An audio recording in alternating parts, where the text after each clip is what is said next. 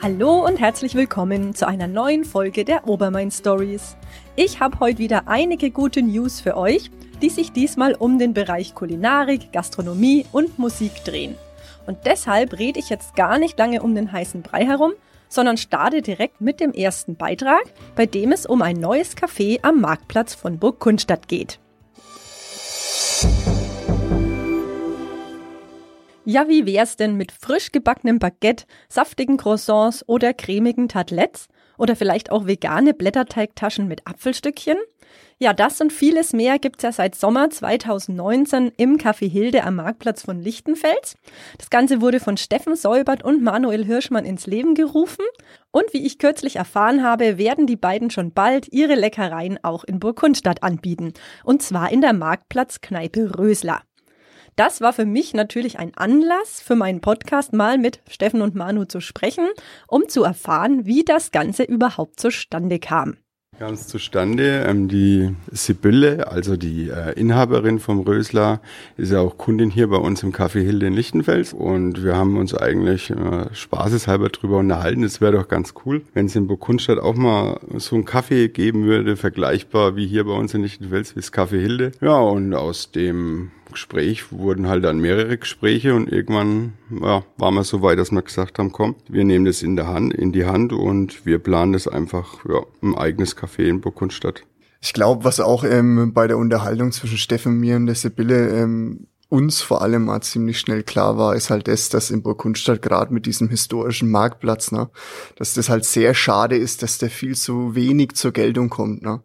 Und ähm, wir auch, gerade bei Gesprächen, wo wir in Burgundstadt eben waren, vor Ort beim Rösle, eben ähm, auch gesehen haben, dass trotzdem der Tourismus und ähm, da ist, ne? Also dass wirklich trotzdem viel Bewegung und viel Laufkundschaft auch da wäre. Und da haben wir halt auch eine große Chance gesehen, gerade auch in der Sommerzeit, wo das Rösel auch draußen so ähm, trotzdem Platz hat, ne? Und ähm, sich ja eigenen Platz geschaffen hat, sage ich mal, ähm, dass wir das eben mit nutzen können. Und einfach auch so, so dieser Kontrast zu Lichtenfels auch ein bisschen für uns da ist. Ne?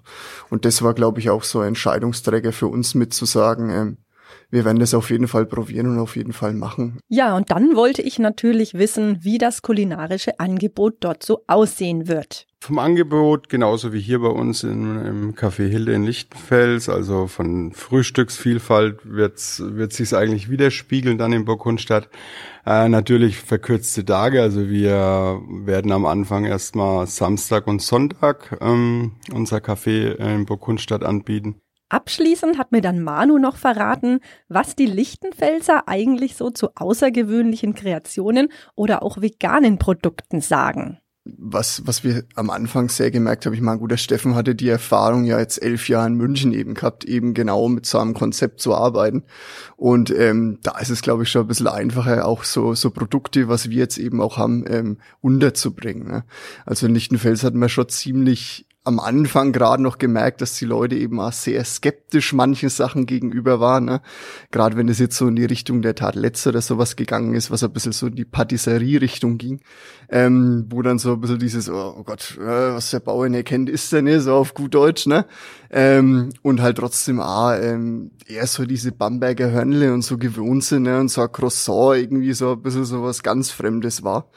Ähm, wir haben aber dann auch ziemlich schnell festgestellt, Herr Steffen, dass trotzdem die Leute das Interesse, also das Interesse gezeigt haben. Ähm, und ähm, dass es dann auch für uns ziemlich schnell ging, dass wir auch mehr Produkte mal einbringen konnten. Und ja, und gerade das mit den Veganen und so weiter, klar war die Nachfrage immer groß da, aber jeder, der backt und weiß, wie es mit dem Backen ist, dass das so vegane Umsetzung gar nicht so einfach ist, ne? Ähm, gerade weil halt viel auch mit Butter und so Sachen gemacht wird, ne? oder man auch mal ein Milchprodukt braucht, ne? Ähm, und da merkt man schon, ähm, dass die Entwicklung auch in Lichtenfels in der Kleinstadt trotzdem ins vegane, vegetarische ein bisschen mehr da ist. Und wir haben uns aber auch dann jetzt mittlerweile, sagen wir nach zwei Jahren gut angepasst, dass wir auch einige vegane Produkte Produkte im Sortiment haben, ähm, sogar vegane Croissants mittlerweile anbieten. Ähm, aber auch da merkt man halt, dass die Leute trotzdem eher, äh, das ist noch weniger Sinn. Aber wir sind dran, es wird bei uns auch immer mehr, was das vegane, vegetarische betrifft und von daher, wir passen uns an, die Leute passen sich an und ich denke, dass das die nächsten Jahre auch die Entwicklung bleiben wird.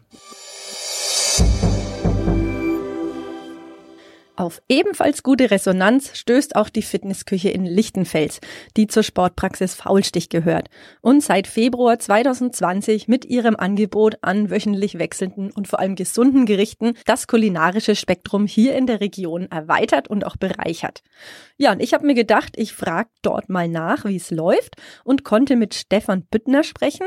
Er ist Physiotherapeut und Gesellschafter bei der Sportpraxis Faulstich und hat mir erstmal berichtet, welches Konzept eigentlich hinter der Fitnessküche steckt. Ja, also wir versuchen eigentlich das gut zu ermöglichen, auch mal was Gesundes sich zu holen. Äh, es gibt ja diverse Möglichkeiten, sich auch was zu essen zu besorgen. Und bei uns ist eben der Anspruch, dass wir da versuchen, auch was Bewusstes, was, was schmeckt, aber auch eben gute Inhaltsstoffe hat anzubieten. Und das Ganze ist vor allem jetzt das Mittagsgeschäft, also warme Speisen, Wraps, Bowls jetzt neu. Ähm, dazu auch was Süßes, auch mal wenn es sein darf sozusagen. Und dann auch abends noch was Warmes. Also es gibt von aktuell von 11 bis 18.30 Uhr bei uns was, was jetzt aktuell auch ein bisschen noch der Corona-Situation geschuldet ist. Ja, wie ich außerdem erfahren habe, wird das Ganze mittlerweile super angenommen, vor allem weil jetzt auch immer mehr Menschen gemerkt und mitbekommen haben, dass das Angebot eben nicht nur für Mitglieder oder Kunden gedacht ist, sondern im Grunde für alle. Was ich außerdem von Stefan noch wissen wollte, wie wird eigentlich das Thema Ernährungstrends bei der Fitnessküche gehandhabt? Ja, es gibt ja viele Trends, gerade der Ernährungsbereich ist ja immer sehr trendlastig, sage ich jetzt mal. Ähm, wir versuchen da keinen einzelnen Trend sozusagen aufzugreifen. Es ist sicherlich so, dass das Thema ja gerade vegetarisch, vegan größer wird. Das denken schon wir schon, dass wir spüren, müssen aber auch sagen, dass auch unsere Fleischgerichte noch gut funktionieren. Ähm, das ist nicht so, dass wir dann sagen können, wir sind jetzt nur für eine gewisse Nische oder Trendbereich hier. Ähm, das ist eigentlich es ist gemischt. Ähm, wir haben schon auch eher exotischer. Es wird teilweise, wir probieren ja auch manchmal was aus. Da ist die Zurückhaltung noch ein bisschen da. Äh, Gerade durch unser Wochenwechselprinzip kann man es eben nicht auch erst testen und dann nochmal bestellen, sondern muss es dann, wenn es eben in der Woche, weil was Außergewöhnliches gibt, probieren. Und es funktioniert manchmal besser, manchmal nicht so gut. Aber grundsätzlich ähm, wird alles äh, im Großen und Ganzen angenommen. Und zum Schluss habe ich mir natürlich vom Experten auch noch ein paar Tipps geholt, was das Thema gesunde Ernährung angeht. Man muss Lösungen für sich finden, die sowohl ähm, einem schmecken und deshalb man auch dauerhaft macht und aber auf gewisse Sachen achten. Ähm, und bei uns ist eben so, oder wir glauben dran, dass vor allem halt dieses Thema Zucker auch ein Thema ist. Das, äh, der raffinierte Zucker, den versuchen wir zu vermeiden. Und ganz viel, das ist auch der klassische Tipp für immer, ist immer viel trinken, viel Wasser vor allem. Das hilft am besten, aber dann wirklich die Kombination für sich zu finden was schmeckt mir und das dann wirklich dauerhaft umzusetzen.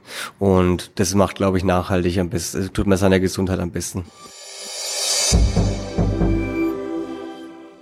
Vom guten Essen kommen wir jetzt noch zu guten Taten, genauer gesagt einer tollen Charity-Aktion, die von der Band TC Bricks ins Leben gerufen wurde.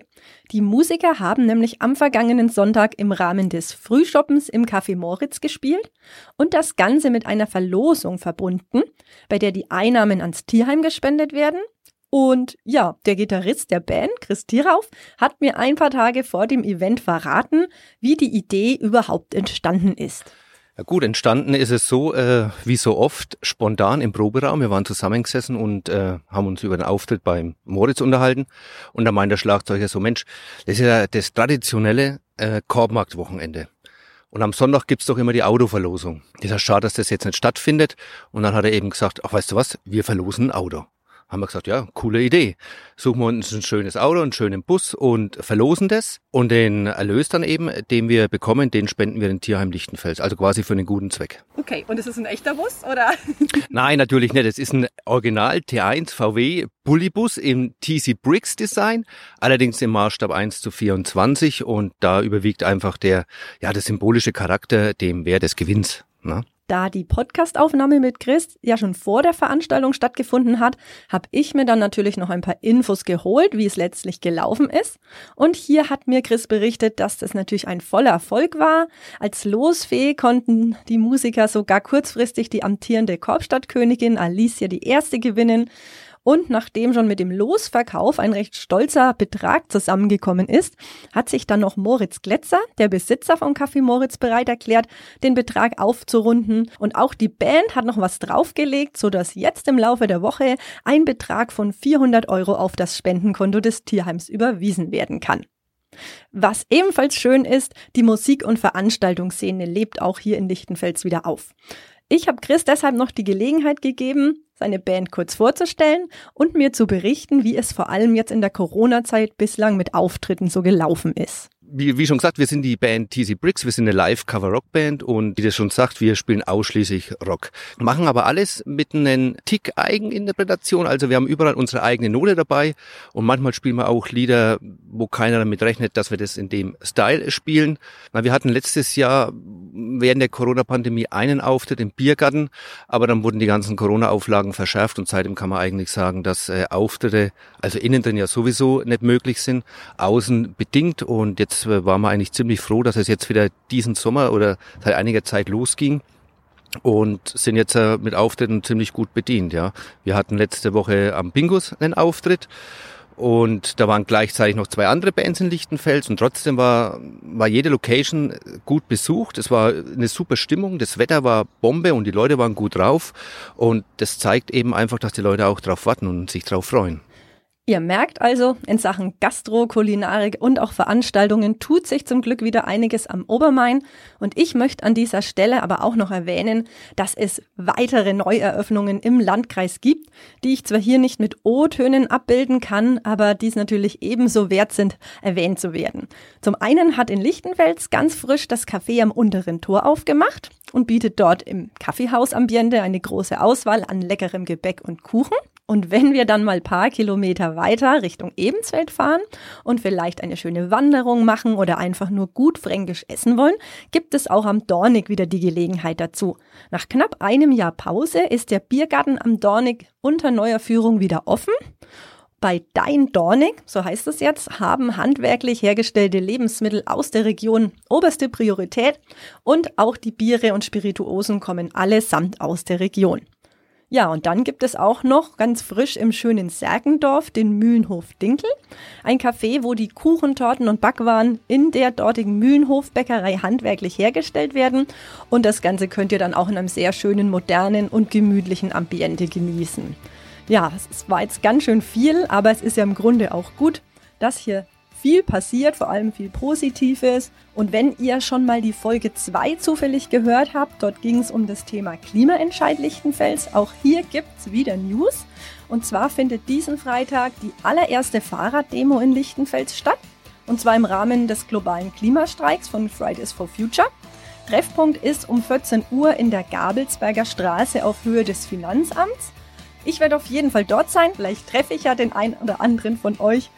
Gut, das war's jetzt aber wirklich und in zwei Wochen hört ihr wieder von mir und ich würde mich wie immer freuen, wenn ihr mit dabei seid.